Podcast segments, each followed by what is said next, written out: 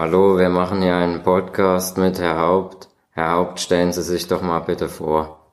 Ich bin 66 Jahre alt, habe schon einiges mitgemacht, war aktiv in der Oppositionsbewegung der DDR, wurde auch im Herbst 89, als die großen Demonstrationen waren, verhaftet wegen meinem Ich versuche euch jetzt zu erklären, wie die Wahl in der DDR ablief. Unten habt ihr Bürger stehen, also der Wahlbürger. Und rechts daneben habe ich gleich stehen, dass der Volksmund zur Wahl gesagt hat, wir gehen Zettel falten. Der Bürger hat nicht gesagt, wir gehen jetzt wählen, sondern hat gesagt, wir gehen Zettel falten. Weil alle Parteien, die oben stehen, eine Einheitsliste erarbeitet hat. Diese Einheitsliste wurde unter der SED zusammengestellt. Es gab fünf Parteien, die Christlich-Demokratische Union, die Liberaldemokratische Partei Deutschlands, der Demokratische Bauernbund Deutschlands, die Nationaldemokratische Partei Deutschlands, die Sozialistische Einheitspartei Deutschlands und gleichgestellt mit diesen fünf Parteien war der Gewerkschaftsbund, die Jugendorganisation FDJ, der Demokratische Frauenbund und der Kulturbund. Es war von vornherein festgelegt, wie viel Mandate jede Partei in der Volkskammer hatte. Die Mandatszahl war unabhängig von dem Wahlergebnis. Der Bürger konnte halt wählen, was er wollte. Die Parteien haben immer die gleichen Sitzverteilungen gehabt. Deswegen nennt man das auch Scheindemokratie. Ihr seht, dass bei vier Parteien die Sitzverteilung 52 war. CDU, LDPD, DPD und NDPD hatten 52 Sitze. Immer die SED hatte 127 Sitze, der Gewerkschaftsbund 68, die FDJ 40, der Frauenbund 35 und der Kulturbund 22. Und durch den besonderen Status von Berlin, Berlin hatte einen Vier-Nächte-Status, war eingeteilt in vier Besatzungszonen, die sowjetische, die amerikanische, die englische und die französische. Deswegen wurden extra zu diesen Abgeordneten nochmal 66 Ostberliner Abgeordnete dazugezählt. Und wenn man das zusammenrechnet, dann kamen 500 Abgeordnete zusammen. Da konnte der Bürger wählen, was er wollte. Die Sitzverteilung war immer gleich. Dieses Scheinparlament musste den Staatsrat wählen, den Vorsitzenden und seine Stellvertreter sowie die Mitglieder. Weiterhin musste gewählt werden der Ministerrat. Das waren die Regierungen der DDR, die Stellvertreter und die Minister. Das war aber alles nur eine Formsache, weil die Abgeordneten der Volkskammer ausgesucht waren bis 52 hatten noch die Abgeordneten vor allen Dingen der CDU und der LDPD bestimmte Freiheiten, die sie auch genutzt haben. Und wenn diese Freiheiten zu groß geworden sind, dann hat entweder sowjetische Besatzungsmacht beziehungsweise dann die SED diese Leute dann abgesetzt und ausgetauscht gegen willfähige Leute. Also wenn in den 52 Abgeordneten irgendeiner war, der irgendeine kritische Meinung öffentlich kundgetan hat, wurde diese Person dann sofort ausgetauscht gegen andere Personen. Deswegen hatte die SED in diesem Parlament die Oberhoheit, weil die SED nur pro forma 127 Abgeordnete hatte, hat sie durch diese Absprachen immer die Mehrheit gehabt. Auch in der Gewerkschaft, in der FDJ, im Frauenbund und im Kulturbund saßen SED-Mitglieder. Und auch die Ostberliner Abgeordneten waren SED-Mitglieder. Also konnte nur von den vier anderen Parteien eigentlich Nein-Stimmen zu irgendeinem Gesetzentwurf kommen.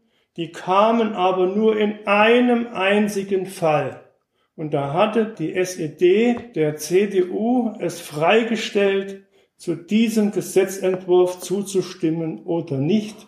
Und das war der Schwangerschaftsabbruch, die Fristenregelung. Da hat man dann den CDU-Mitgliedern freigestellt, dazu Ja zu sagen oder Nein zu sagen. Und ein paar wenige CDU-Abgeordnete haben sich bei diesem Gesetzentwurf enthalten bzw. haben dagegen gestimmt. Das war das einzige Mal, dass die Volkskammer nicht einstimmig abgestimmt hat. Ansonsten wurde immer einstimmig alles durchgewunken, was die SED vorgeschlagen. Deswegen Scheinparlament und es war so, im Wahllokal stand meistens nur eine Wahlkabine.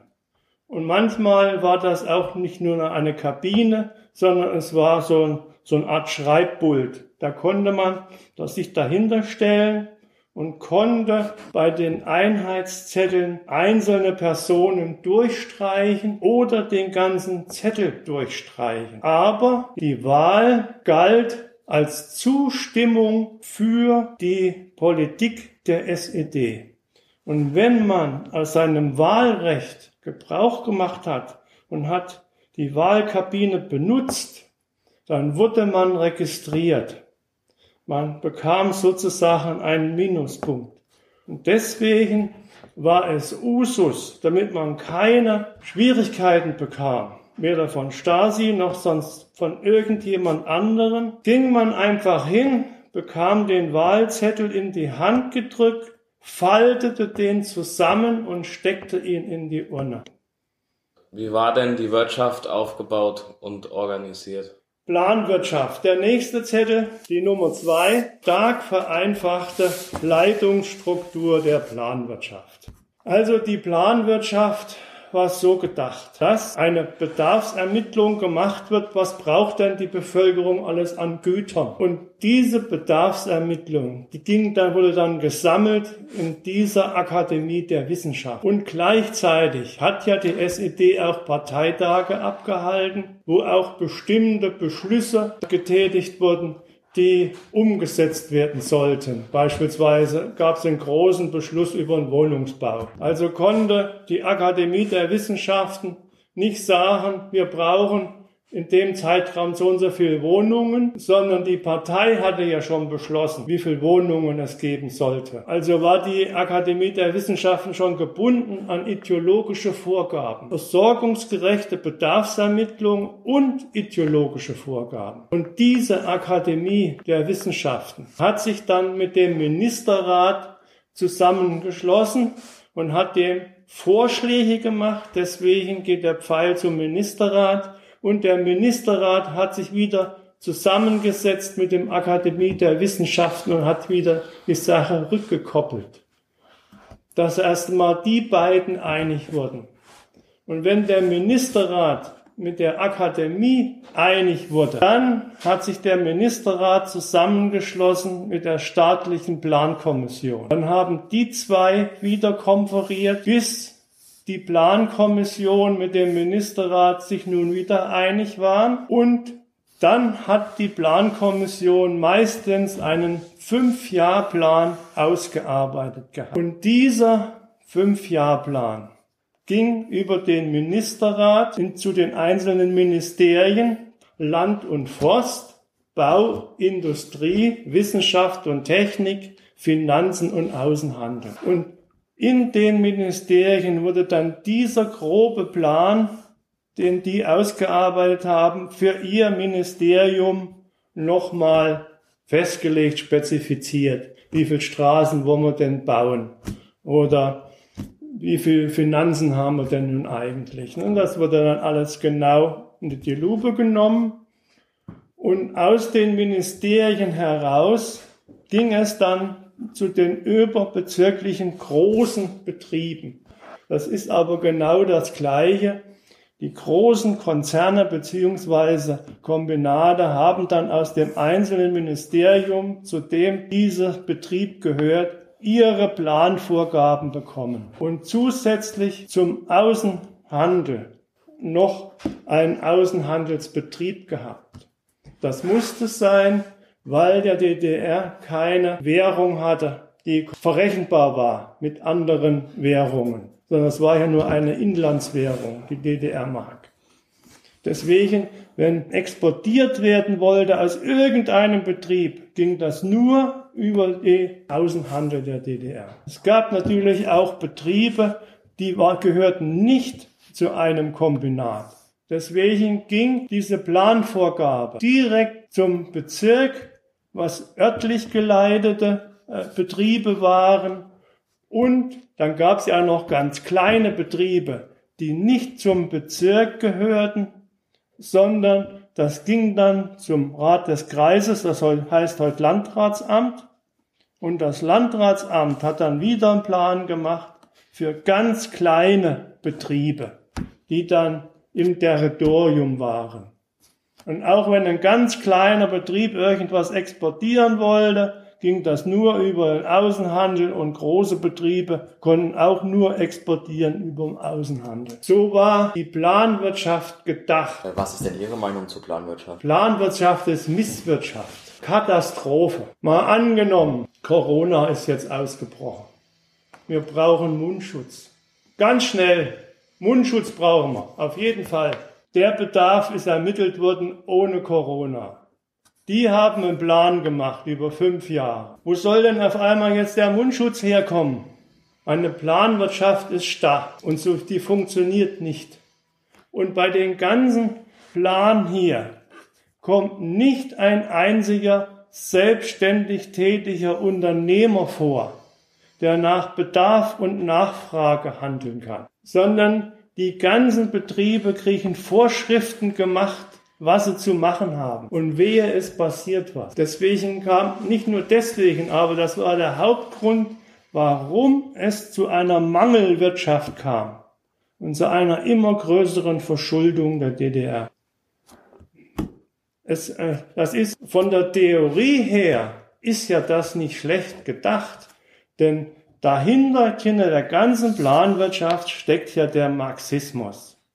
Und der Marxismus will grundsätzlich Überproduktion vermeiden, dass eben nichts weggeschmissen wird. Das kann man aber in der Marktwirtschaft nicht vermeiden, dass auch irgendein Betrieb zu viel für irgendwas herstellt, die Preise dann so sehr zu verfallen, dass der Betrieb sagt, dann schmeiße ich lieber meine Orangen weg, als dass ich sie irgendwen gebe. Oder gerade auch die Supermärkte müssen ja nun einige Lebensmittel in den Container schmeißen, wird alles weggeschmissen. Und hinter diesem Gedanken der, der Wegwerfgesellschaft steckt eigentlich die Planwirtschaft, dass nur so viel produziert werden soll, wie auch gebraucht wird. Aber in der Praxis funktioniert das absolut nicht. Das geht einfach nicht. Es ist eine einzige Katastrophe. Die, die Theorie ist schön und gut, was der Marx sich da ausgedacht hat. Aber die Praxis hat den Marxismus widerlegt. Wen überwachte denn die Stasi überhaupt, also die Staatssicherheit? Man Oder, könnte lapidar sagen, die Stasi überwachte alle ausschließlich sich selber. Aber die Stasi hat sogar in der Stasi nochmal Stück gehabt. Ob nicht Mitarbeiter in der Stasi sind, die nicht optimal arbeiten. Einer ist fleißiger als der andere. Einer arbeitet nur nach Vorschrift, wie das so ist, und der andere ist halt ehrgeizig. Und deswegen hat die Stasi auch die Stasi überwacht, um zu sehen. Die Stasi hat auch Spitzel in der Polizei gehabt, die hat auch Spitzel sogar in der SED gehabt und überall in allen Bereichen. Das waren sogenannte Offiziere im besonderen Dienst. Deswegen spricht man auch von Überwachungsstaat. Das war auch nötig. Naja, das, die DDR hatte ja den Anspruch, ein Arbeiter- und Bauernstaat zu sein. Also sie wollte im Namen der Arbeiter und Bauern regieren. Deswegen nannte sich die SED auch Arbeiter- und Bauernpartei. Das Im Frühjahr 53 hatte sich die Lage der Bevölkerung so zugespitzt, dass ein Funke genügte, um die Bevölkerung auf die Straße zu kriechen und zu demonstrieren gegen die Politik der SED. Und dieser Funke war, dass die Normen erhöht wurden, ohne Geldausgleich. Also die Bevölkerung sollte mehr arbeiten, ohne mehr Geld zu bekommen, weil der, der Sozialismus aufgebaut werden sollte. Und das hat dann der Bevölkerung gereicht. Das war letztendlich der Tropfen, den das Fass zum Überlaufen gebracht hat. Und dann kam es zu diesen großen Demonstrationen in den meisten Städten der DDR. Die größte Demonstration für Thüringen war in Jena gab es auch etliche Tote, weil dann die sowjetische bzw. russische Armee sich eingeschaltet hat, hat den Aufstand niedergeschlagen. In Jena war auch eine russische Kaserne. Dann fuhren die Panzer auf und erst wurde über die Köpfe geschossen, so ganz knapp, dass die Demonstranten die Kugeln pfeifen hörten. Und diejenigen, die dann immer noch gestanden haben und nicht fortgerissen haben, haben sie reingehalten. Gab es jede Menge Tote. Also man geht heute davon aus, dass es ungefähr 300 Tote gab. Nur die Partei und Staatsführung der DDR wollte das verheimlichen, wie viel Tote es gab und hat nur circa 50 Tote zugegeben. Alle anderen hatten Herzinfarkt, waren halt alt, sind gestorben, Herz-Kreislauf-Versagen oder irgend sowas. Kam dann äh, in die, in die Todesakte rein. Und da es äh, nach 1990, wo das endlich aufgearbeitet werden konnte, ja schon viele Zeitzeugen verstorben war, kommt man auch nicht mehr nach. Wurde in den Akten gelogen oder ist er tatsächlich an Herzinfarkt gestorben? Deswegen äh, sagt man auch ungefähr 300 Tote. Es können etwas weniger gewesen sein, auch etwas mehr. Genau weiß man es nicht, aber so ungefähr deswegen der Volksaufstand. Und der Grund, äh, und da, äh, das war praktisch ein Trauma für die SED, dass das eigene Volk demonstriert hat gegen eine Partei, die doch für das Volk regieren wollte, aus ihrem Anspruch heraus. Und deswegen musste das Volk, damit das nicht wieder so passiert, ganzheitlich überwacht werden. Nach dem Volksaufstand vom 10. Juni 1953 wurde dann die Staatssicherheit personell und finanziell massiv aufgestockt. Erst dann wurde dieser, dieser Überwachungsapparat richtig aufgebaut, damit das nicht wieder passiert. Überwachung durch Staat und Stasi. Also, ich gehe jetzt mal von links aus, da steht Personalabteilung der Firmen. Alle Personalabteilungen, alle Firmen hatten ja eine Personalakte von jedem Angestellten. Diese Personalakte bestand aus zwei Teilen. Dem Teil, den der Mitarbeiter selbst ausgefüllt hatte oder seinen Lebenslauf mit dazu geführt. Das war der Teil, den jeder Mitarbeiter kommen konnte, auf Verlangen, sagte, ich möchte mal meine Personalakte einsehen, dann hat er seine bekommen. Was ihm verschwiegen wurde, dass es zusätzlich zu seiner Personalakte auch noch einen geheimen Teil gibt. Und in diesem geheimen Teil seiner Personalakte wurde beispielsweise registriert, ob er während der Arbeitszeit irgendwelche politischen Äußerungen getan hatte, die gegen die Staatsführung der DDR gerichtet waren, ob er nicht an der Demonstration für den 1. Mai teilgenommen hat, denn das war sozusagen eine Pflicht, daran teilzunehmen. Wer das aber nicht unbedingt wollte, wurde registriert. Weiterhin war am 7. Oktober, das ist der Nationalfeiertag der DDR gewesen. Da waren oft auch Demonstrationen. Auch wer sich dieser Demonstration entzogen hat, wurde in dieser geheimen Akte nochmal festgehalten. Und jetzt komme ich auf die Wahlen zu sprechen. Auch in diesem geheimen Teil der Personalakte wurde festgehalten, ob derjenige, die Wahlkabine benutzt hatte oder nicht. Also dann kam von der Wahlkommission die Mitteilung, er hat die Wahlkabine benutzt. Wurde eingetragen im geheimen Teil der Personalakte. Das fügte sich dann zu einem Bild zusammen. Und wenn der Personalchef der Firma der Meinung war, es hat sich so viel summiert über diese Person, dann kam eine Meldung zur Staatssicherheit und dann wurde eine operative Akte angelegt.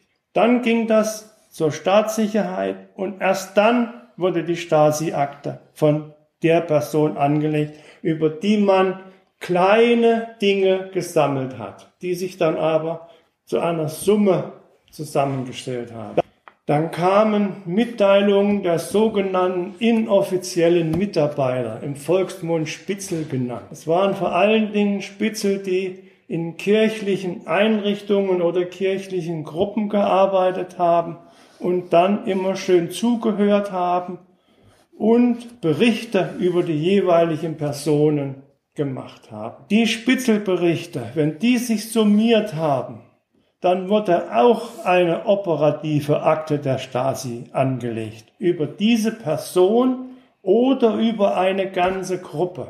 Das könnte auch beispielsweise die Umweltgruppe Schmalkalden gewesen sein, die ganz sehr äh, von Spitzeln ausgehorcht worden ist. Und dann wurde die Gruppe in einem operativen Vorgang festgehalten und nochmal einzelne Personen wurden auch in einem operativen Vorgang festgehalten. Dann ging das wieder zur Stasi. Dann gehen wir hier zur nächsten Abteilung über. Das sind die offiziellen Staatsorgane. Das ist die Abteilung Inneres, Polizei, Kripo und die Schulen. Verschiedene Lehrer waren inoffizielle Mitarbeiter der Staatssicherheit. Wenn ein Schüler in der Schule irgendwas erzählt hat, was eben auch nicht staatskonform war, ging auch erstmal eine Mitteilung zum Direktor, vom Lehrer zum Direktor und der Direktor hat dann eingeschätzt, naja, der Schüler hat heute halt nur ein bisschen dummes Zeug erzählt oder es war so relevant, dass der Direktor es direkt der Staatssicherheit gemeldet hat und es wurde wieder eine operative Akte angelegt. Alle diese drei haben alle zusammengearbeitet. Personalabteilung, Spitzel und die offiziellen Staatsorgane. Und alles kam dann in einer operativen Akte zusammen. Und wenn diese operative Akte so voll war, dann mit Informationen, hat die Stasi dann gesagt, hm, das reicht jetzt. Den müssen wir aus dem Verkehr ziehen. Dann wurde die Person verhaftet. Wenn, wenn das, wenn die, und nach der Verhaftung wurde dann aufgrund der Paragraphen, die ich beispielsweise mal da unten hingeschrieben habe, dann die Einleitung eines Strafverfahrens angestrengt. Und diese Einleitung des Strafverfahrens, die setzte sich dann zusammen. Beispielsweise war es staatsfeindliche Hetze, wenn ich gesagt habe, die Planwirtschaft ist Mist, das ist nur Murks, das war schon staatsfeindliche Hetze, dafür konnte ich schon ins Gefängnis gehen. Denn wenn irgendwas in der Firma nicht funktioniert hat, dann waren das immer nur Personen und niemals das System. Das durfte nicht hinterfragt werden. Schulschwänzer gab es in der DDR nicht. Wenn da jemand unentschuldigt gefehlt hat, mehrere Tage, ohne Krankenschein und ohne alles, dann wurde der nach Paragraph 249 asoziales Verhalten verhaftet und kam in eine sogenannte Jugendwerkanstalt. Diese Jugendwerkanstalten waren nichts anderes als Gefängnisse für Jugendliche. Die mussten dann in diesem Gefängnis dann zur Schule gehen.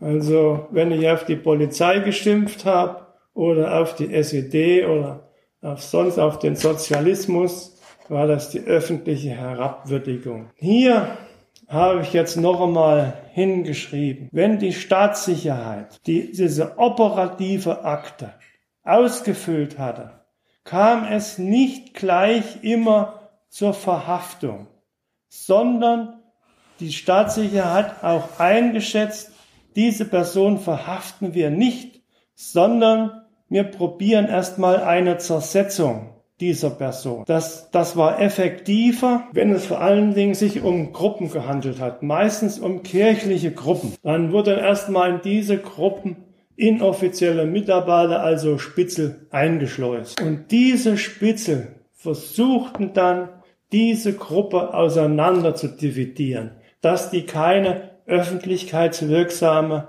äh, Äußerungen mehr machen können. Sie versuchten, die Gruppen zu sprengen und einzelne Personen dann auch zu diffamieren.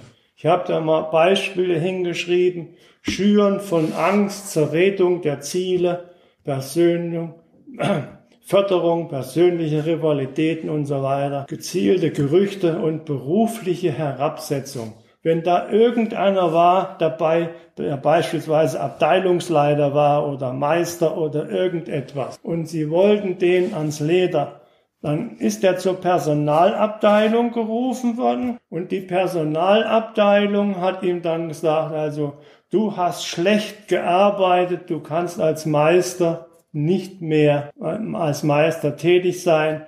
Wir können dich bloß noch als einfachen Arbeiter beschäftigen. Die Personalabteilung hat ihm nicht gesagt, dass es um sein Engagement vielleicht in der Umweltgruppe sonst wo oder in irgendeiner Sache ging. Das konnte er sich denken, aber die Wahrheit gesagt haben sie ihm nicht, warum er eigentlich abgesetzt worden ist. Und dann habe ich hier auf der Seite noch stehen. Beispielsweise, aus diesem ganzen Komplex ist ja schon Überwachung ersichtlich. Dann konnte es aber sein, dass Personen beispielsweise einen Fluchtversuch verüben wollten oder, oder der ist gescheitert oder irgendwas. Damit haben sich diese ganzen Leute gar nicht erst beschäftigt, sondern diese Leute wurden gleich von hauptamtlichen Mitarbeitern der Staatssicherheit bearbeitet, die wirklich im Sinne der Strafgesetzordnung der DDR eine Straftat schon verüben, verübt hatten oder erst wollten. Das war auch schon strafbar. Dann kam die Verhaftung und die Einleitung eines Strafverfahrens und unten habe ich wieder die Paragraphen hingeschrieben, die besonders wichtig waren für die politisch Verfolgten.